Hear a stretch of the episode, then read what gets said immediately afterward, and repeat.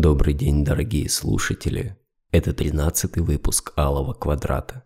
Большое спасибо Алене Волковой за логотип этого выпуска. Приятного прослушивания.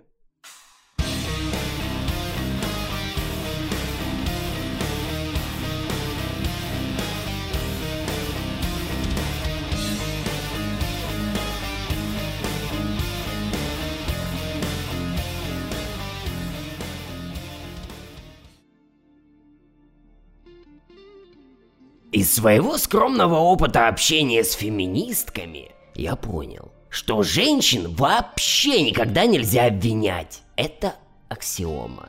Примите ее. Ну, живет, например, некая Маша с одним там Витей. Витя систематически выпивает рок-напитки, поколачивает Машу по вдохновению и не очень-то обременяет себя обедом верности. Ну, а проще говоря, б***ует. Маша же, в свою очередь, утерев в очередной раз кровавые сопли подолом, упорно наморщив милый лобик, строит непростые отношения и в целях укрепления, сохранения отдельно взятой ячейки общества берет и рожает Вити от, от пьяного Вити же второго ребенка, делая на этот маневр весьма серьезные ставки. Мол, а- одумается мужик-то, поймет, исправится и, и полюбит. И, и тогда заживем, ох, как заживем. Т- телевизор новый в кредит оформим. Весной к Семеновым на шашлычки за гаражи пойдем, и там и ипотека не за горами. Вот жизнь-то, а, вот жизнь. И вот в этой ситуации, согласно мнению феминисток, Машу называть плохими словами никак нельзя. Она тут неприкосновенна. А иначе это уже обвинение жертвы. А обвинять жертву – это вообще страшнейший грех в 2018 году. Хуже него даже и не знаю, чего придумать. Фантазия иссякла. Гуляешь в мини-юбке в час ночи по промзоне? Пристала толпа подвыпивших маргиналов? И приключился незапланированный групповой секс без обоюдного согласия? А, кто виноват? Кто виноват? Правильно, все кто угодно, родители, погода, несправедливое законодательство, патриархальные пережитки, но только не ты. Ведь ты женщина, с тебя спросу нет. Благоразумие? Благоразумие. Где сказано, что запрещено быть неблагоразумной? Это законно. Хочу, в одних трусах буду гулять, и нечего на меня пялиться, чертовы мужланы. Рази. Умейте видеть личность в первую очередь, а уже только потом трусы, ну и прочие выпуклости тела. Рожаешь от алкоголика. Ребенок получается слабенький, с пороками здоровья. Он не доедает и живет в антисанитарии. Отстает в развитии. Кто виноват? Правильно, муж, общественность, школа, соседи. Вон тот мужик из троллейбуса косился презрительно, сволочь! Дать бы ему по шляпе! Собаки на газонах гадят, совершенно негде гулять из-за них стало. Птицы орут каждое утро за окном. Чего им, сволочам, надо-то? Вода хлоркой воняет, лифт тесный и вообще все бесит. Все виноваты, а жертва стоит и разводит ручками. Нельзя обвинять, запрещено. Я жертва, идите нахуй. Рожаю от кого хочу, и не смейте меня в этом обвинять. У меня такое устройство гениталий, так что ничего мне тут. А то вырядились все в белое пальто, поглядите-ка на них. Да у нас за такое пальто знаете, что на районе делают? Витек, скажи им. И вы знаете, я согласен с феминистками. Нельзя обвинять жертву. Обвинение так устроено, что вынуждает человека инстинктивно оправдывать свои поступки. А оправдывая их, Он их невольно вспоминает, осмысливает, сопоставляет. Ну и вы понимаете, черт знает, чем такое осмысливание может закончиться. Жертву нужно утешать. Говорить ей, что все хорошо, что все она правильно сделала, что все вокруг плохие, а она одна хорошая. Только так, ребята. Только так.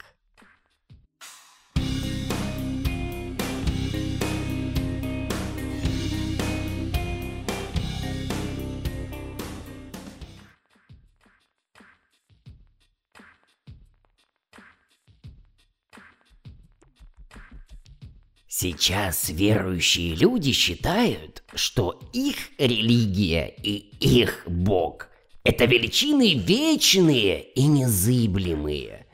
Думают точно так же, как и рассуждали древние египтяне, справедливо полагая, что Сет, Тот и Анубис – это навсегда, поскольку они единственные верные и правильные боги, а все остальные ересь и бесовство.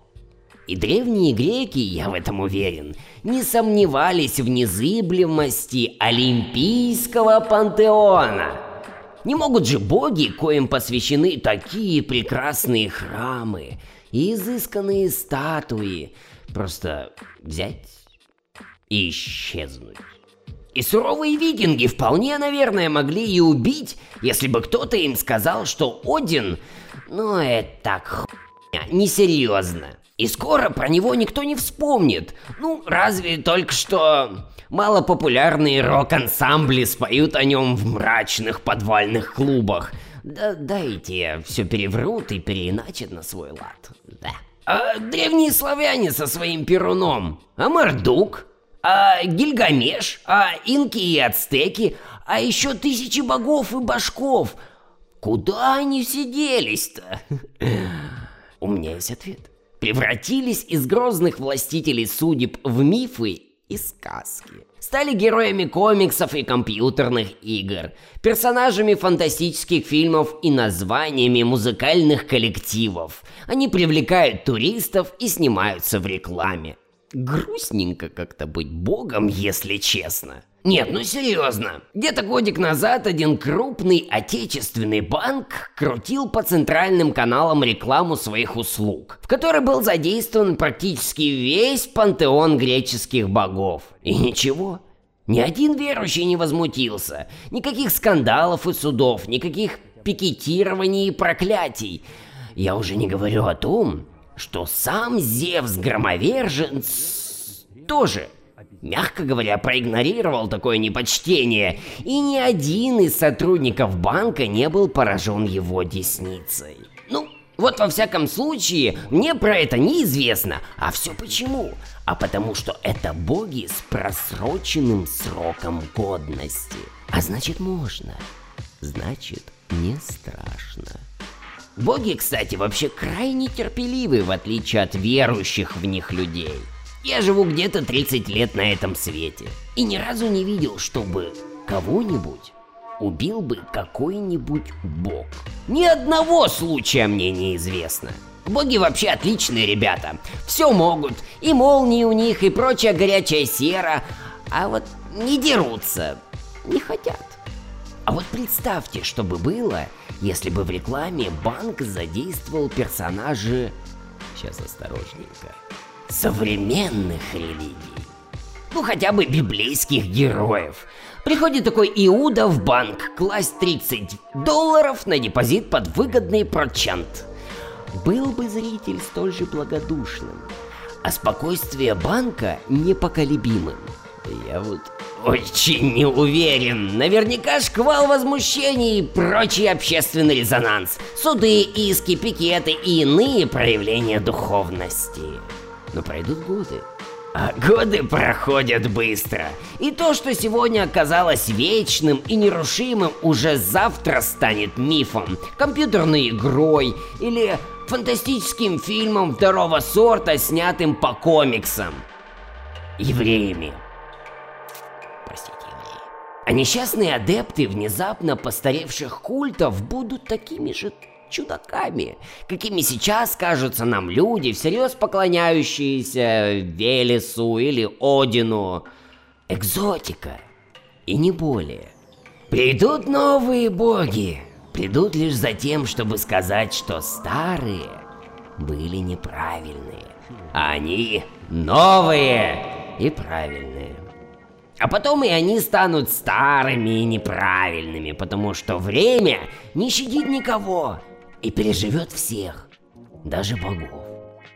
Вот так вот, братья и сестры, все есть тлен и сон, и любой твой путь рассыпется в пыль, и некуда будет идти.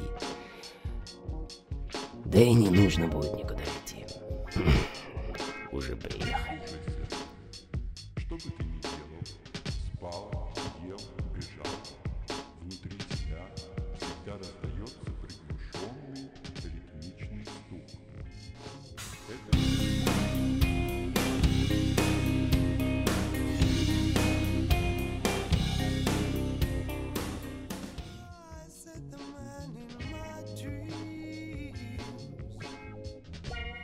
Сейчас многочисленные адепты духовности и приверженцы раньших, благодатных времен, щедро рассуждая о том, как в те былинные годы все было славно, плодородно и державно, непременно рассказывают всем желающим о том, что тогда-то при развитом социализме всем жилось намного лучше и безопаснее, нежели чем, например, сегодня.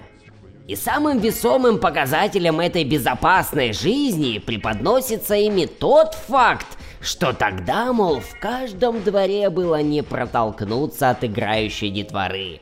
А сейчас, мол, все сидят в ужасе по домам и не знают ни салок, ни сифы, ни иных каких казаков-разбойников да бутылочек. Ну, не знаю. У нас, во всяком случае, во дворе этих детей, ну я извиняюсь, конечно, как говна было. И никто за ними особенно-то и не присматривал. Я живу в этом дворе уже 7 лет.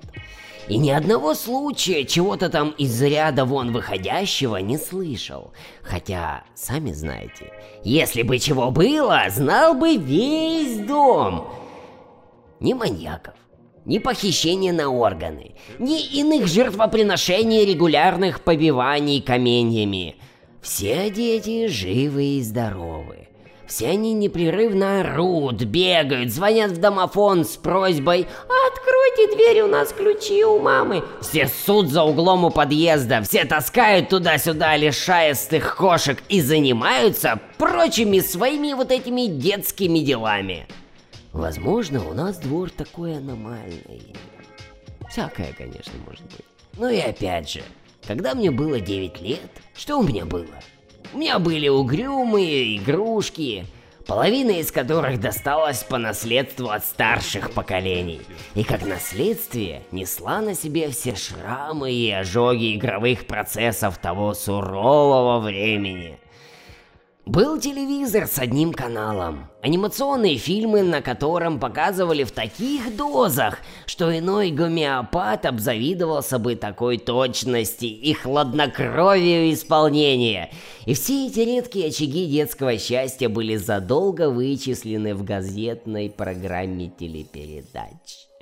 Я про газету сейчас говорю. Да-да, ту самую. Давно ли вы держали ее в руках? Для верности они были обведены фломастером, и время их активации были заучены наизусть. И еще были мифы, что долго этот телевизор смотреть нельзя. Может взорваться кинескоп, и что телевизору нужно дать отдохнуть. Он устал, блядь, видите ли. Книги? Интересных было мало, и все они были давно и не по одному разу прочитаны, так что занять себя было реально нечем. Поэтому и оставался двор, а во дворе друзья. И хорошие они были или плохие, выбирать не приходилось. Какие были, с такими и играли. Фактически это был сценарный набор юнитов и ресурсов без всякой предварительной ротации и прокачки, а дальше уже как хочешь. Либо играй и не выё... либо мой ноги и ложись спать завтра в школу. Малолетний пиздюк. Плюс упомянутый уже единственный ТВ-канал в совокупности с многочисленными эм, газетами, журналами и радиостанцией «Маяк» на кухне не рассказывал ежедневно про убийства, про изнасилование, про торговлю детскими селезенками, ну и прочую педофилию. Ранние российские средства массовой информации не извергали густой, наваристый позитив и радость повышенной жирности. А если и проскальзывало какое кино про преступность, то никаких вот этих вот продажных и вечно пьяных ментов там и не было. Были честные и отважные милиционеры – спасибо советскому кинематографу, беспощадно пресекающие любые поползновения на быт труд советских граждан. И от этого позитив становился еще нажористей, а радость жирнее, аки твоя баба. Никто ничего не боялся но не боялся не от того, что все было безопасно, а от того, что никто не говорил, что вокруг все ну охуеть как опасно. Один раз только помню, Пошел какой-то слух промеж наших мамок, что сбежали откуда-то особо опасные рецидивисты, и что убивают всех подряд. Прямо-таки режут ножами и рубят топорами всех, кого поймают. Я тогда полдня просидел дома и в итоге так всех выбесил своим нытьем, что к вечеру был практически пинками выгнан во двор. Так же, как и все мои приятели. И уже к следующему дню все про все забыли. И вот если бы у меня в мои 9 лет был в полном моем распоряжении телевизор, не устающий, не взрывающийся телевизор, в котором было бы более 100 каналов и имелись бы помимо всего иного прочего несколько каналов исключительно с анимацией, если бы у меня в те годы персональный комплюктор был с играми и этим вашим интернетом, с доступом к любым фильмам, книгам, к музыке. Вот сейчас, кстати, не нужно пропорно извращенцы. Мне было 9. Я был светел и чист. Если бы уже так вот, если до хучи, имелось бы у меня тогда планшеты, или мобильные телефоны с аналогичными телевизору и компьютеру функциями. Ох, вот, имея вот это все перечисленное, стал бы я регулярно выходить во двор, играть там в какую-то не сильно интересную войнушку с дружками, стреляя в них куском ветки, отдаленно похожим на букву «Г», всерьез воспринимая ее за пистолет и издавая губами некую голосовую имитацию стрельбы, типа «бу-бу-бу, бтыщ-бтыщ», простите меня. Стало Стал бы я до хрипоты доказывать, что меня не убили, а только ранили. Полез бы я прятаться в вонючий подвал. Порвал бы я там единственную свою куртку. Какал бы я за гаражом, справедливо полагая, что поход в домашний туалет может обернуться полным моим невозвратом ко всей этой стрельбе. Катался бы я до удали с ржавой горки или на скрипучих качелях. Клеил бы я из какого-то мусора воздушного змея таскал бы домой блохастых щенков. Вот во всем этом я не очень уверен. Сегодняшние дети это первое поколение русских детей, которые в принципе не голодали, чьи матери имели возможность грамотно вести беременность, употребляя нужные витамины и наблюдаться у квалифицированных врачей. Я сейчас, конечно, про нормальных матерей, а не про всяких шалав, разумеется. И не нужно сейчас мне про всякую лучшую, потому что бесплатную медицину, которая бы якобы была и в те годы. Я очень хорошо помню, как маменька с папенькой заговорчески обещали мне сестринцу Аленушку к первому мая. И даже поехали ее покупать. А потом папенька приехал один и изрядно пьяный, и немного грустненький, и сказал, что сестрички у меня не будет. А знаете почему? Нет, б... не угадали, потому что доктор ошибся, и вместо сестрички родилось два братика. И не к первому маю, а к восьмому марту. Праздник, радость, веселье, вот она! Лучшая медицина! Я почти на сто процентов убежден, что если бы я был сейчас ребенком, я бы оголтело пользовался всеми доступными плодами научного прогресса и пищевой промышленности. Я бы мало двигался и не вылезал бы из сети и игр, из фильмов и мультфильмов. Я не представлял бы, как это пускать бумажные кораблики по грязным лужам и как играть в войну не по сети, а по куску ветки. А тем, кто бегает по двору и орет там, считал бы за лохов, полагая, что делают они это исключительно из-за отсутствия доступа к плодам этого самого прогресса. И был бы недалек от истины, кстати. Так что, когда очередной любитель древнего благочестия и ревнитель традиционных методов начинает степенно рассуждать о всеобщем падении нравов и вспоминать, как он-то в свое время со старой клюшечкой и рваных дедовых валенках гонял по крышам голубей. И страна была, и боялись все нас, а в деревнях двери не закрывали на ночь, и в коммуналках все свободно брали у соседей соль, мне смешно. Ибо вы, лапти там вспомнили, хлеб из коры, лучину лопадное масло в кашу. Хотя спорить с такими, разумеется, бессмысленно. Как и бессмысленно спорить вообще с кем-либо то ни было. Не спорьте, господа! Да и рассказывать такие длинные доклады тоже крайне неумно и утомительно для меня. И рот уж болит, и горло надсадное. Закончу я без всякой морали.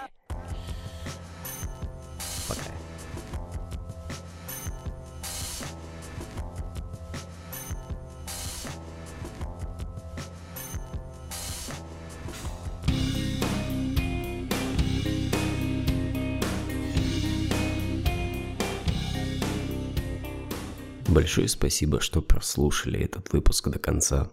Делайте ВКонтакте репосты, подписывайтесь в iTunes, а лучше зайдите в подстер и поставьте этому подкасту стрелочку вверх.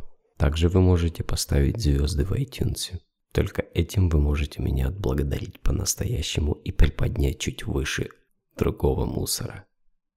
Дальше будет хуже.